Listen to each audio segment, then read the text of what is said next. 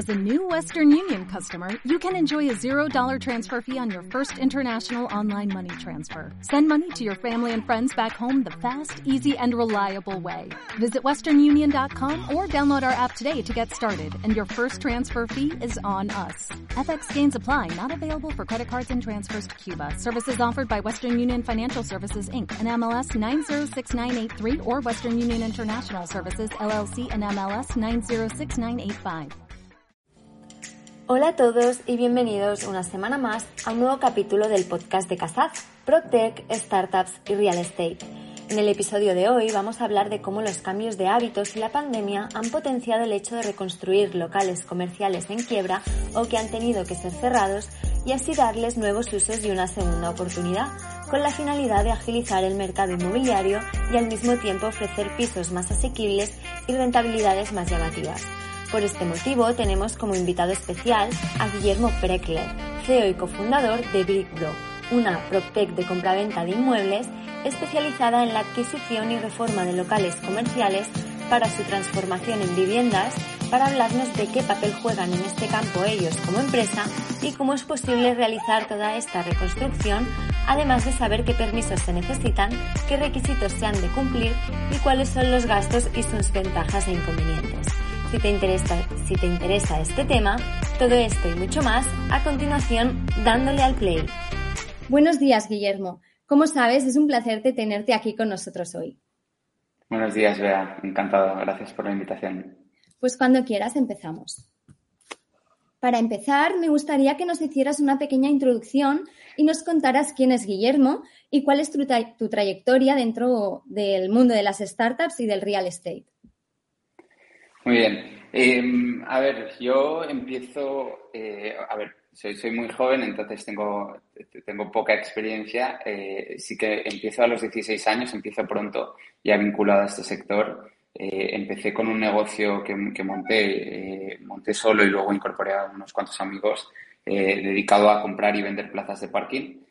lo hacíamos en Barcelona, en, digamos, en la zona de Sarrias en Gervasi y, básicamente vimos una necesidad de conectar eh, oferta. Había eh, habían plazas de parking vacías en, edificios, ¿no? debajo de los edificios residenciales y había una alta demanda o una alta necesidad de buscar plazas de parking. El problema es que la oferta no estaba publicada en Internet y los compradores de estas plazas o potenciales compradores las tenían que buscar eh, de forma offline, offline o tradicional a través de carteles.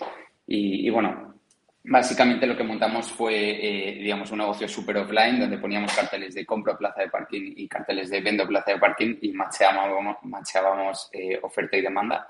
Eh, hicimos hasta 30 operaciones con, con, tres amigos. Y bueno, y esto me duró hasta, hasta el principio de la carrera, hasta los 19 años, donde yo luego empecé a estudiar de Ingeniería de Organización Industrial. Y, bueno, y sí que en verano estaba muy vinculado también a voluntariados, que, que hice varios voluntariados en África y en concreto eh, hice uno en Ghana, donde, bueno, ayudando en un orfanato a doscientos y pico niños, bueno, eh, que, vivían dentro de un orfanato y, bueno, nosotros íbamos a enseñarles, pues, eh, inglés y alguna otra historia.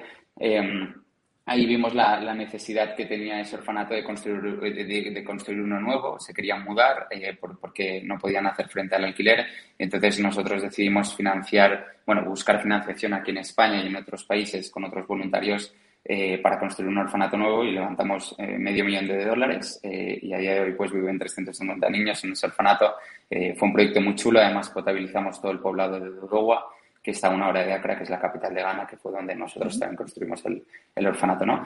Y, y, bueno, y posteriormente sí que empecé en PricewaterhouseCoopers, mi trayectoria más como profesional después de haber estudiado la carrera, eh, empecé en consultoría estratégica y allí a los nueve meses eh, hice un clic ¿no? y, vi que pues que, quería probar otras cosas. Me, gustaba mucho esto de montar proyectos ¿no? y haber ejecutado estas dos que os he comentado.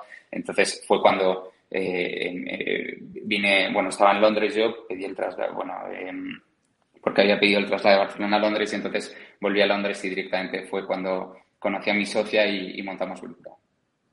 Muy bien, súper interesante. Bueno, ahora que sabemos un poquito más de ti, cuéntanos qué es exactamente BrickBro y por qué tuviste la idea de llevar a cabo este proyecto. Es decir, cuéntanos la necesidad que viste en el sector y cómo creíste que tú, fundando BrickBro, podrías aportar nuevos conocimientos, nuevos valores y soluciones al sector. Sí, em, a ver, básicamente, yo como os digo, eh, vuelvo de, Londres a Barcelona, entonces sabía que quería montar algo, me gustaba mucho el, sector inmobiliario y, bueno, y a raíz de, estar involucrado en, este mundo más de, emprendedores y, startups, fue cuando conocí a mi socia, que se llama Carolina. Ella venía con un background más, eh, con, un expertise más de procesos y más de producto, ¿no? Más tech. Y entonces, eh, un poco el, eh, a ella lo que le motivaba a este sector era digitalizar ¿no? una parte del mismo, que es un sector enorme que, que eh, ya cuando empezamos hace dos años y pico, pues estaba, estaba mucho menos digitalizado que ahora. Y entonces, eh, un poco analizando distintos proyectos que se habían montado dentro del, del, real estate, nos dimos cuenta que el 80% de las startups en ese momento estaban muy enfocadas en residencial, ¿no? Y por otro lado, en la pata comercial, pues había eh, poco proyecto o, poca innovación y, por otro lado había una necesidad clarísima eh, que nos dimos cuenta hablando con, varios expertos del sector, que es que la oferta de locales comerciales eh, y de oficinas y espacios en desuso, que a raíz del e-commerce de Amazon pues se están quedando vacíos, necesitaban liquidez. ¿no? había mucho propietario intentando vender su local porque bien lo había cerrado, lo había heredado y, los plazos de venta eran larguísimos, de, pues, superiores a 8 o 9 meses.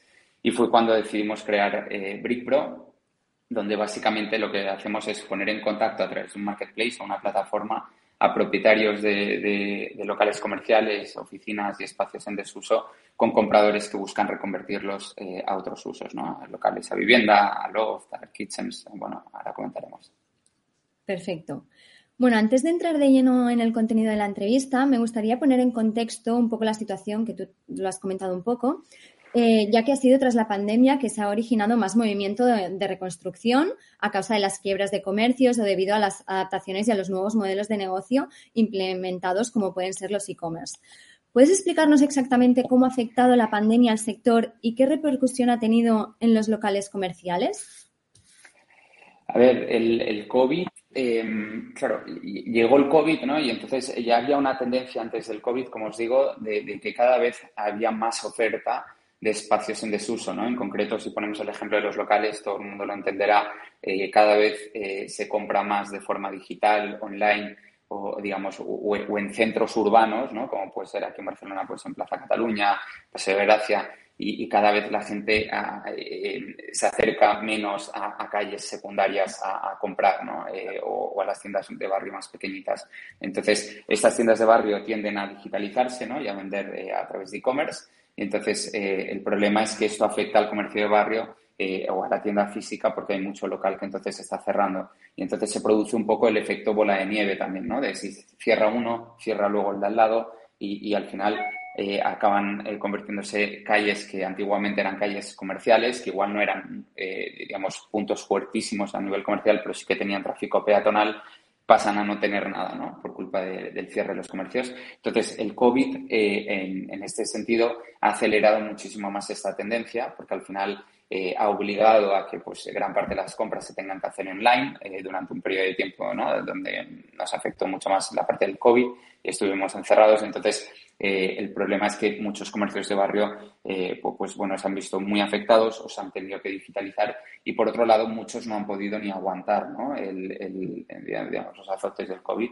Entonces, eh, eso es por el lado de la oferta, cómo, cómo se ha ido transformando y, cuál es la tendencia ¿no? creciente del volumen de oferta de locales comerciales en desuso. Y luego, por el lado de la demanda, empiezan a haber nuevos usos que ya antes del COVID podía pintar, ¿no? Que, que, eran un poco tendencia, como puede ser todo el negocio de dark kitchens, dark stores, que son al final espacios que se están eh, transformando para dar eh, hueco, cabida al, al, digamos, al volumen creciente de e-commerce de empresas de delivery tipo Lobos, ¿no? Eh, Deliverus y todas estas plataformas que necesitan un espacio físico dentro de la ciudad para repartir el pedido más rápido, ¿no? Entonces, estas tendencias de la demanda hacen también que, bueno, que, haya un mercado de oportunidad, ¿no? De buscar espacios en desuso para transformarlas a usos que, revalorizan este tipo de activos. Totalmente. ¿Y podrías hacernos una estimación de cuántos locales han, podido cerrar, por ejemplo, en Barcelona o en Madrid, o cuántos locales están ahora vacíos? ¿Podrías darnos algún dato así para que la gente se haga una idea de la magnitud que estamos hablando? Sí, eh, a ver, os, sí, os puedo dar datos de, por ejemplo, Barcelona o Madrid, ¿no? en Barcelona, para que os hagáis una idea, en todo lo que es área metropolitana hay alrededor de 75.000 locales eh, ahora mismo eh, actividad, digamos, uso de local comercial, eh, datos del censo, ¿eh, doy. y, y, luego, según el censo, hay 30.000, alrededor de 30.000 locales que no tienen, eh, digamos, a día de hoy un uso definido, ¿no? Están sin actividad. Eh, y de esos 30.000, nosotros tenemos constancia de que 10.000, es decir, un tercio de los que no tienen uso, están a día de hoy disponibles y en venta, además. Eh, ¿no? Entonces, eh, bueno, es, es, un dato llamativo que obviamente si lo comparamos con datos de hace 5 o 10 años, pues el volumen de oferta ha crecido en torno a un 10-15% interanual, ¿no? o sea, de, forma anual. Y, y, bueno, y es verdad que antes del COVID, cuando, justo cuando llegó el COVID, se comentaba ¿no? de que habría un tercio de los negocios que estaban operando en ese momento en locales comerciales que se iban a acabar cerrando, ¿no? Y, la tendencia igual no ha sido tan, tan bestia como se, anunció el, ¿no? los primeros meses del COVID, pero sí que es verdad que estamos viendo que este volumen eh, sigue creciendo.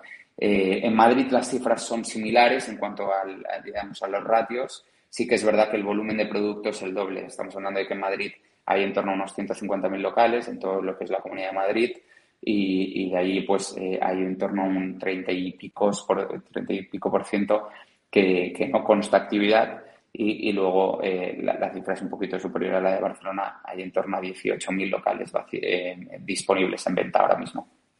Muchísimos. Vale, pues ahora que sabemos el porqué del boom de la reconstrucción de locales comerciales a viviendas, vamos a ir un poco más a detalle y, a ver, cuéntanos, eh, ¿cuál es el proceso a seguir cuando un propietario de un local que ha quebrado o ha tenido que cerrar eh, se plantea reconvertirlo en una vivienda? ¿Qué ayuda les facilitáis vosotros desde BrickBro? Sí, nosotros eh, al, final lo que tenemos, ¿no? hemos construido una plataforma donde empieza con un data entry de cara al propietario, es decir, si un propietario se decide o tiene incluso la curiosidad por vender su local comercial, lo que puede hacer es dejarnos la ubicación del inmueble en nuestra plataforma y tan solo con la ubicación y obviamente los datos de, la persona que lo publica, que, es el propietario, pues eh, nosotros podemos ya extraer documentación, información que es pública y otros datos que, disponemos que son privados de, inmuebles que hemos analizado, porque hemos analizado alrededor de 5.000 activos en estos dos primeros años de vida. Entonces, con toda esta información lo que hacemos es cruzar datos y, bueno, y, entonces definir un potencial uso en base a la información que hemos podido extraer que, que, os comentaba y en base a ese uso se da un precio ¿no? al propietario, un precio orientativo de lo que podría llegar a valer su mueble en base al uso que se ha definido ¿no? a futuro. Pues, por ejemplo, si es un local comercial que se puede convertir en, en vivienda, por ejemplo, pues entonces eh, le daremos un uso superior a si, se solo, si tan solo se puede convertir en oficina ¿no? o, en cualquier otro uso. Entonces, eh, al final, en base a esa información que nosotros trasladamos al propietario, el propietario decide si vender o no con nosotros. Si al final eh, decide vender con nosotros, pues firmamos un acuerdo con, con, el propietario conforme un periodo de tiempo se compromete a vender a través de nuestra plataforma y durante este periodo de tiempo nosotros, eh, digamos, en, cuestión de días eh, publicamos un proyecto sobre el inmueble origen, eh, un proyecto de eh, cuál es el, digamos, el, uso que, al que se puede convertir ese local comercial y el proyecto que básicamente lo que explica o define es que se han, han analizado una serie de parámetros que pueden dar seguridad al comprador de tomar la decisión de si compraron un inmueble en, base al uso ¿no? que, se ha definido. Y, y bueno, y, ese es el proceso y una vez sale el comprador, pues ya directamente se, se machea ¿no? o, se conecta al, propietario con el, con el, comprador final. Hay que entender, y aquí sí que hago un, paréntesis, en que generalmente este tipo de propietarios eh, esperan un precio superior al que realmente vale eh, ese inmueble en desuso, porque al final eh, es un inmueble que ha perdido totalmente el valor, pero que el propietario seguramente compró ya hace unos años eh, donde, cuando el valor era superior. Y por otro lado, el, comprador que viene a comprar este tipo de inmuebles eh, sabe que compra una oportunidad, ¿no? Entonces, eh, hay, al final, sin BrickBro, estas dos partes, ¿no? Estos dos usuarios no se entienden muchas veces, ¿no? offline hay, hay, menos agencias inmobiliarias que se dediquen a este, a este sector, ¿no? O a este nicho en concreto, por el hecho de que transaccionar una operación sin tecnología, ¿no? En estas patas que he comentado, es muy complicado porque hay que justificar de cara al propietario porque su inmueble vale menos y hay que maximizar el precio también de cara al comprador en base al proyecto que nosotros preparamos para poder combinar y casar estas dos partes. Claro. Eh, y bueno, supongo que no todos los locales pueden convertirse en vivienda creo. Entonces, ¿qué debe cumplir un local para que pueda convertirse en vivienda? ¿Qué requisitos debe tener en cuanto a superficie, licencias, todo eso? Sí, eh, crees bien eh, sobre el, tema de la reconversión de locales a, viviendas. Es el uso que más nos piden ¿no? los compradores y luego también es, el que genera más boom ¿no? o, el que conoce más gente. Eh, la realidad es que solo un 15% de los inmuebles aproximadamente eh, que nosotros recibimos, que ya es un target importante de, o, un parámetro importante que podremos sacar también de mercado, en torno a un 15% solo se pueden reconvertir en vivienda. Luego hay otros usos, por ejemplo, locales que se pueden reconvertir a oficina, em, pero, pero en general solo un 15% se pueden reconvertir a vivienda. Perfecto. Ahora si nos centramos en trámites un poco más administrativos, ¿qué debe hacer el propietario de un local que quiere convertirlo en vivienda? ¿Podrías explicarnos un poco el paso a paso, pero a modo muy genérico, una vez el propietario supiera que el local cumple con los requisitos materiales, es decir, si necesita pues algún papeleo con el ayuntamiento, alguna cosa así más administrativa.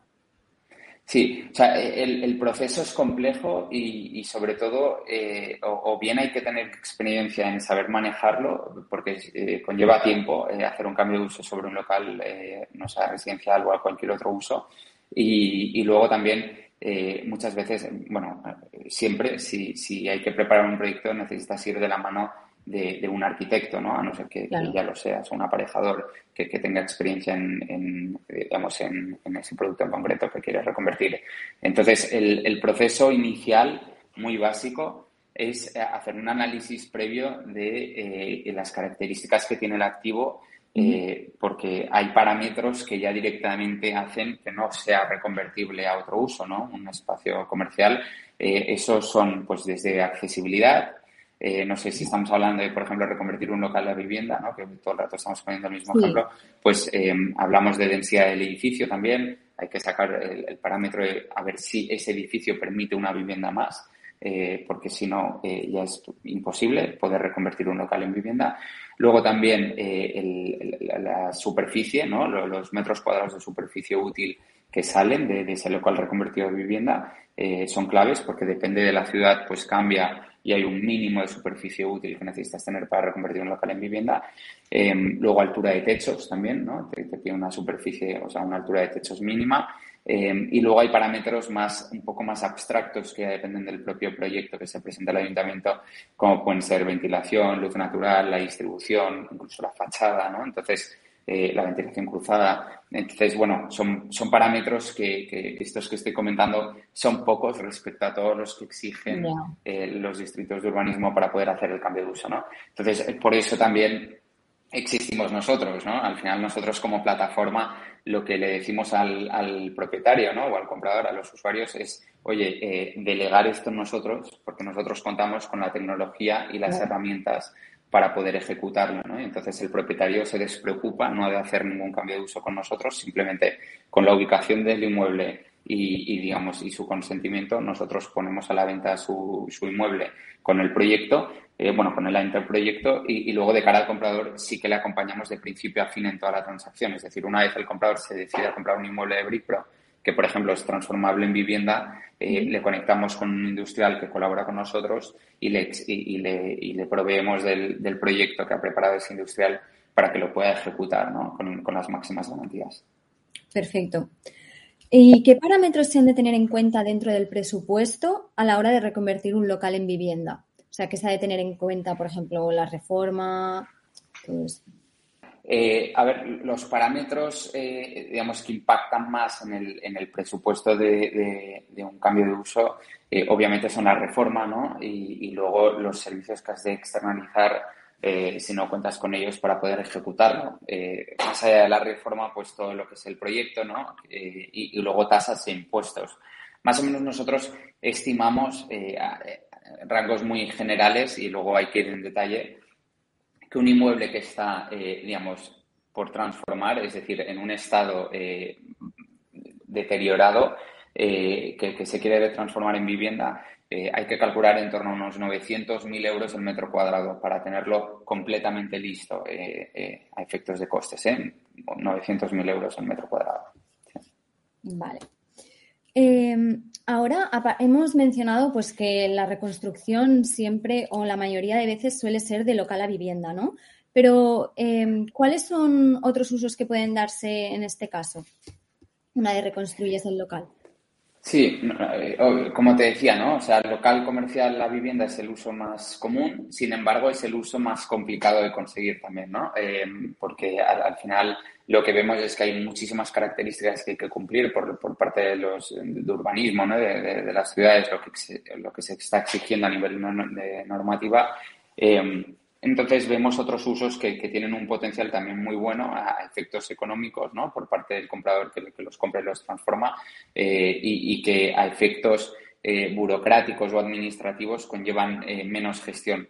Esto, por ejemplo, es la reconversión de locales en oficinas.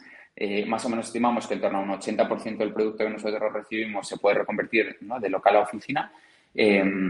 Y luego eh, está ahora creciendo mucho la demanda de dark kitchens, dark stores, ¿no? Y, toda la parte de storage. De almacenamiento de última milla, eh, pues eh, como os decía, gracias al, comercio electrónico y a las nuevas necesidades de la demanda online, estas empresas o plataformas digitales necesitan tener centros logísticos de última milla para repartir el delivery, el pedido, ¿no? en, en minutos. Entonces, está creciendo muchísimo la demanda y, si nos fijamos en países ¿no? tipo Estados Unidos o, países del norte de Europa, eh, ya hay muchísimo eh, espacio reconvertido ¿no? de, locales a, este tipo de usos.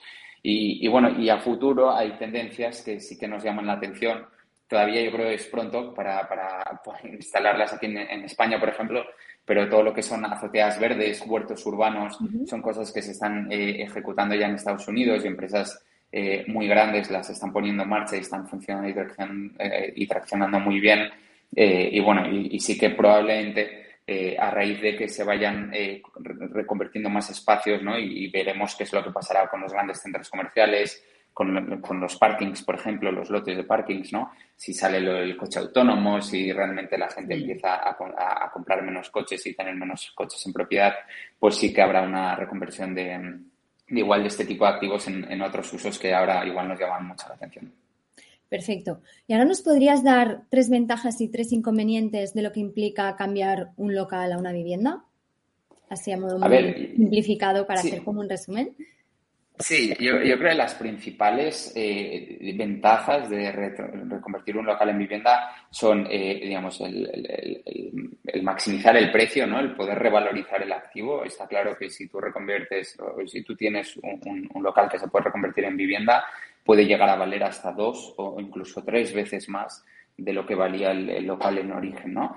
Eh, eso que, en qué ayuda también, ¿no? Si tú eres capaz de maximizar el precio de venta de un inmueble, eh, no hace falta venderlo al máximo. ¿no? Eh, en, estos casos, generalmente lo que buscas también es venderlo rápido y, eso es eh, otra de las ventajas que tiene reconvertir espacios en desuso en, usos que tienen más demanda, ¿no? Que, eres capaz de reducir muchísimo los timings de una operación. De hecho, nosotros en Brick Bros comentaba, ¿no? El mercado está cerrando estas operaciones en 8, 9, 10 meses. Nosotros cerramos de media las operaciones en 50 días, ¿no? 50, 60 días. Entonces, eh, somos, somos muy rápidos y, gran parte de, la estrategia de vender rápido pasa por reconvertir los usos. Y, como desventajas eh, eh, está toda la parte, sobre todo si no lo haces de la mano de un experto o, digamos, te, asesoras mal, es el, riesgo a no poder llegarlo a conseguir, pero invertir muchos recursos en tiempo y dinero en intentarlo y luego no conseguirlo. Em, la reconversión y luego eh, todo el tiempo de gestión de principio a fin, ¿no? Porque reconvertir un, local en vivienda eh, puede llevarte hasta 9, 10, 11 meses. Claro, no es rápido. Em, vale, una de las grandes ventajas, ¿no? Como hemos, como hemos visto, es la buena rentabilidad que ofrecen. ¿Puedes darnos un poquito de más detalles sobre esto en cuanto a qué tipo de rentabilidad suelen dar y, y en cuánto tiempo es posible recuperar la inversión inicial para su reconstrucción? A ver, em, eh, siempre hablando de datos muy genéricos, ¿no? Pero eh, al final, como os decía, los locales comerciales que se pueden reconvertir, pues por ejemplo, a vivienda, se pueden revalorizar, revalorizar hasta un 200%, ¿no? Entonces, eh, al final, el, el hecho de, poder revalorizar tanto un activo hace que si luego lo vendes a, un buen precio o lo pones en rentabilidad, eh, en alquiler genera una buena rentabilidad. Nosotros más o menos lo que estamos viendo es que nuestros compradores finales que compran locales para reconvertir a vivienda están generando rentabilidades por encima del 6, 6,5%, eh, aunque em, sí que es verdad que eh, la, finalidad de estos compradores tampoco se trata de maximizar la rentabilidad, sino de generar una cartera sana y, y digamos, y sobre todo sólida a efectos de, pues, por ejemplo, poderse permitir el lujo de poner el precio de, vivienda en alquiler por debajo de mercado, porque al final el coste que han tenido ellos por reconvertir el local más la reforma ¿no? en, vivienda ha sido mucho inferior de lo que costaría eh, una vivienda de segunda mano en esa zona. Exacto. Ahora hablando de esto, eh, ¿cuál es la diferencia entre vender pues un inmueble que ha sido reconstruido, ¿no? A un inmueble normal. Es decir, Em, ¿Por cuánto dinero se suelen vender? ¿Cuál es la diferencia? Ya hemos dicho de que el precio de los alquileres podría estar eh, por debajo, ¿no? Entonces, el precio de venta, más o menos en tanto por ciento, ¿cuánto podría ser esta bajada? Más o menos nosotros lo que estimamos de, los precios de venta, eh, digamos, eh, a los que se transaccionan los locales reconvertidos a vivienda, generalmente están eh, por debajo en un 30% respecto a un precio de vivienda de segunda mano en la misma zona, ¿no? Eh, hablamos siempre de más o menos en, características físicas similares, ¿no? Es decir, si en, viviendas ya reformadas, eh, digamos, en buen estado. Pero la, diferencia es, abismal, es, puede llegar a ser hasta un 30%. Estamos hablando de que realmente quien alquila o compra estos inmuebles tiene todavía incluso eh, bueno, o sea, es una oportunidad, ¿no? Incluso el, comprador puede generar más recorrido luego, sí. Perfecto, pues ahora para ir acabando, eh, explícame si crees que el uso de los locales comerciales en un futuro bajará considerablemente o hasta qué punto han bajado las compras de locales comerciales, sin reconstruir, claro. Sí, em, a ver, eh, al, final esta tendencia ¿no? que, hemos comentado al inicio de, por qué hay tanto local comercial esto viene de, hace décadas, eh, cuando antiguamente, bueno, y a día de hoy sigue pasando en, los edificios residenciales que se construyen de obra nueva, eh, por normativa se obliga a, construir local, local comercial ¿no? en los bajos. Entonces, al final se ha generado, sobre todo antes del, 2007, ¿no? se generó muchísima construcción de obra nueva y muchísimo local comercial en los bajos. Y, la realidad es que no hay demanda que absorba eh, a día de hoy tanta actividad comercial, mm. sobre todo en calles secundarias. Entonces, eh, al, final, oferta hay muchísima. Como he dicho, a día de hoy hay 30.000 inmuebles tan solo en Barcelona que, no tienen eh, actividad eh, ahora mismo comercial y, sin embargo, solo 10.000 están en venta. ¿no? Entonces, los dos datos siguen subiendo, tanto el volumen de inmuebles que se ponen a la venta, porque propietarios están empezándose a cansar de tenerlos vacíos, y luego, por otro lado, eh, cada vez el e-commerce y Amazon sigue, ¿no? Y, este tipo de comercio online sigue creciendo cada vez más y esto afecta muchísimo al retail, sobre todo en calles secundarias. Entonces, la tendencia en oferta es, es clarísima, que va al alza y en demanda em, la, la, tendencia ya no es solo eh, reconvertir local en residencial, que era el tópico de, que conocemos todos desde hace muchos años, sino eh, ahora ya hay una demanda creciente de otros usos que están pisando muy fuerte, lo estamos viendo en, otros países y, que en España han aterrizado hace poco y, que bueno y, que generan buena rentabilidad y sobre todo una salida a esos espacios en desuso, ¿no? que es lo más importante. Genial. Y ahora para finalizar, ¿cómo crees que será el futuro del real estate y qué cambios se podrán ver en los próximos años?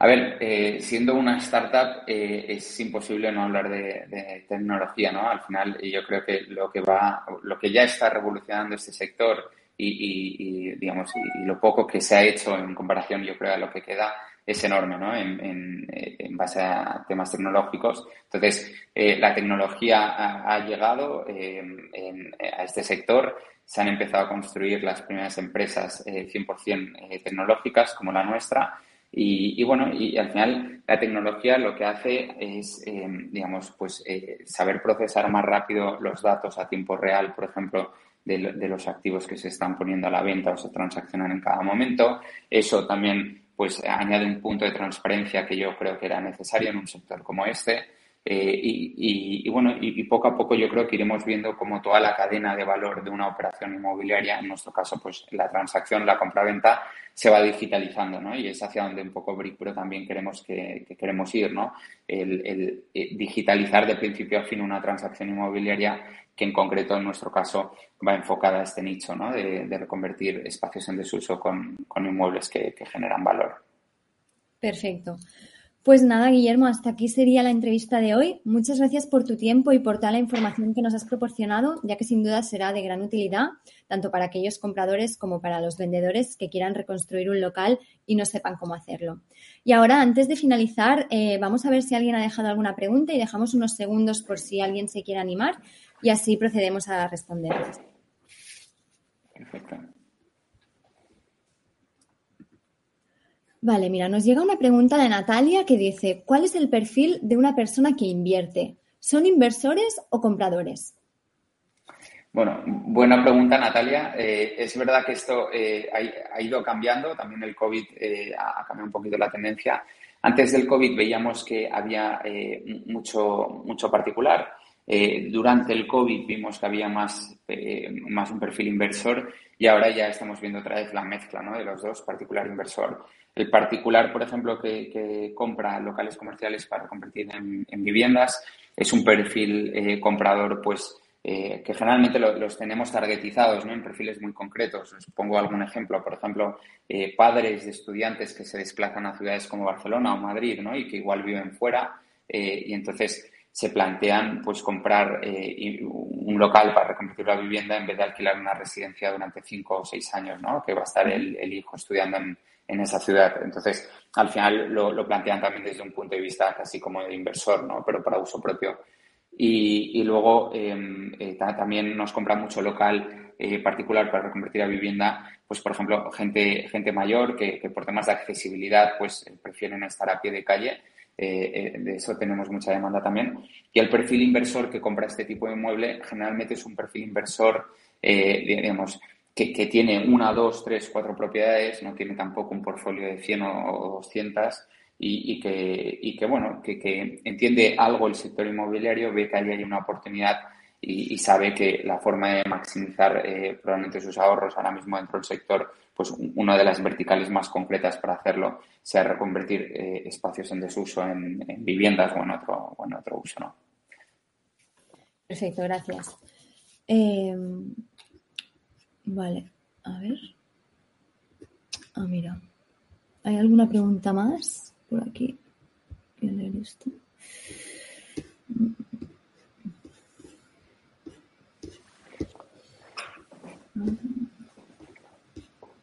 Vale. Eh, Red de Inversiones Hispana dice, Guillermo, ¿Crees que va a crecer la demanda de comprar vivienda en planta calle? Me da la sensación por alguna vez que lo he propuesto que muchas personas no quieren tener una vivienda en planta calle. Sí, eh, hay, una cosa eh, que hemos visto eh, en cuanto a esto, y, pongo un ejemplo muy concreto, entonces si, queréis ya responder de forma amplia a la pregunta. El, el, ejemplo concreto es que el COVID ha acelerado la necesidad de tener eh, algo más que, cuatro paredes y, un techo, ¿no? En, muchos casos, es decir, tener algo de ventilación natural, eh, un patio interior o, una terraza. Y, es verdad que em, al final, para tener este tipo de, características dentro de un inmueble, solo puedes generalmente tenerlas en un, en piso alto, no en un ático o, bien en un bajo. Entonces, eh, hemos visto una alta demanda de particulares que piden vivir en bajos que tengan un patio interior ¿no? Eh, o una terraza.